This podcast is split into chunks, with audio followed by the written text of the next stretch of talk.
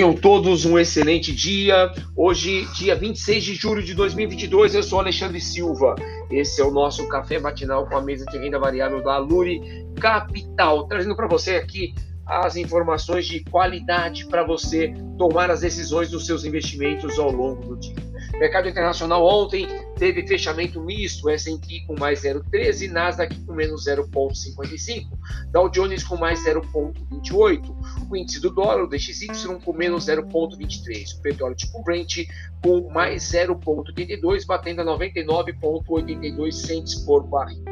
É, o dia ontem foi marcado por poucas divulgações do cenário internacional e os investidores aguardando aí ao longo da semana o principal indicador da semana, que é a definição dos juros é, lá pelo FONC, pelo Banco Central americano, tá bom? Destaque também ficou aí pela possibilidade do governo chinês de injetar é, no mercado imobiliário cerca de 44 bilhões como um fundo de apoio à indústria da construção civil lá na China. Indicadores importantes para o dia de hoje, a gente tem aí a confiança do consumidor de lá nos Estados Unidos, referente ao mês de julho, às 11 horas. Na China, sai o lucro industrial chinês às 22 horas e 30 minutos.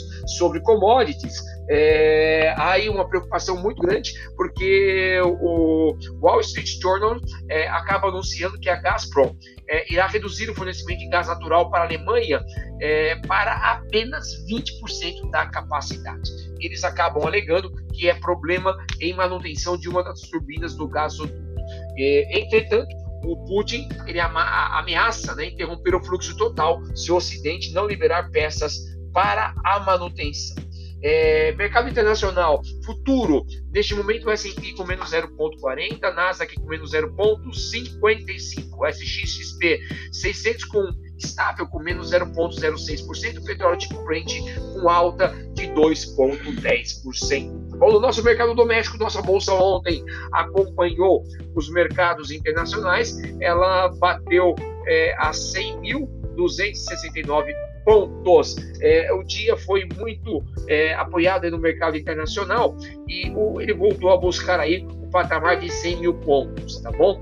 É, o principal destaque para o dia foi a publicação do relatório Fox, né? Que ele apresentou crescimento para o ano de 2022 de 1,75 para 1,93 e houve uma redução aí para 2023, tá? De 0,5% para 0,49 no crescimento econômico do país. Tá? Destaque negativo para as empresas IRBR3, que teve queda de 8,26, e a MER, queda de 5,91. Já o dólar futuro, esse teve em baixa de menos 2,61, dólar futuro batendo a 5,365.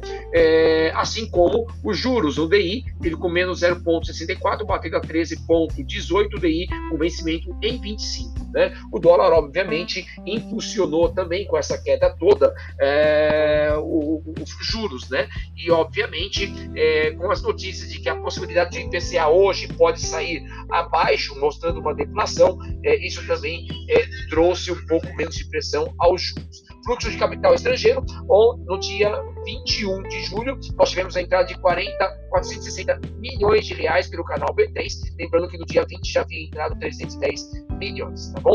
É, indicadores importantes para o dia de hoje, a gente tem a confiança do consumidor, né? É, então, na verdade, isso foi apresentado no dia de ontem, me desculpa. É, e foi apresentado com 79,5. A expectativa era de 79, veio alinhado com a expectativa. Tá? Indicadores agora sim, para o dia de hoje, a gente tem o IPCA 15 de julho, que sai agora às 9 horas, tá bom? Então, essas são as principais informações que devem nortear o teu dia de investimento. Tenham todos um excelente dia, um forte abraço.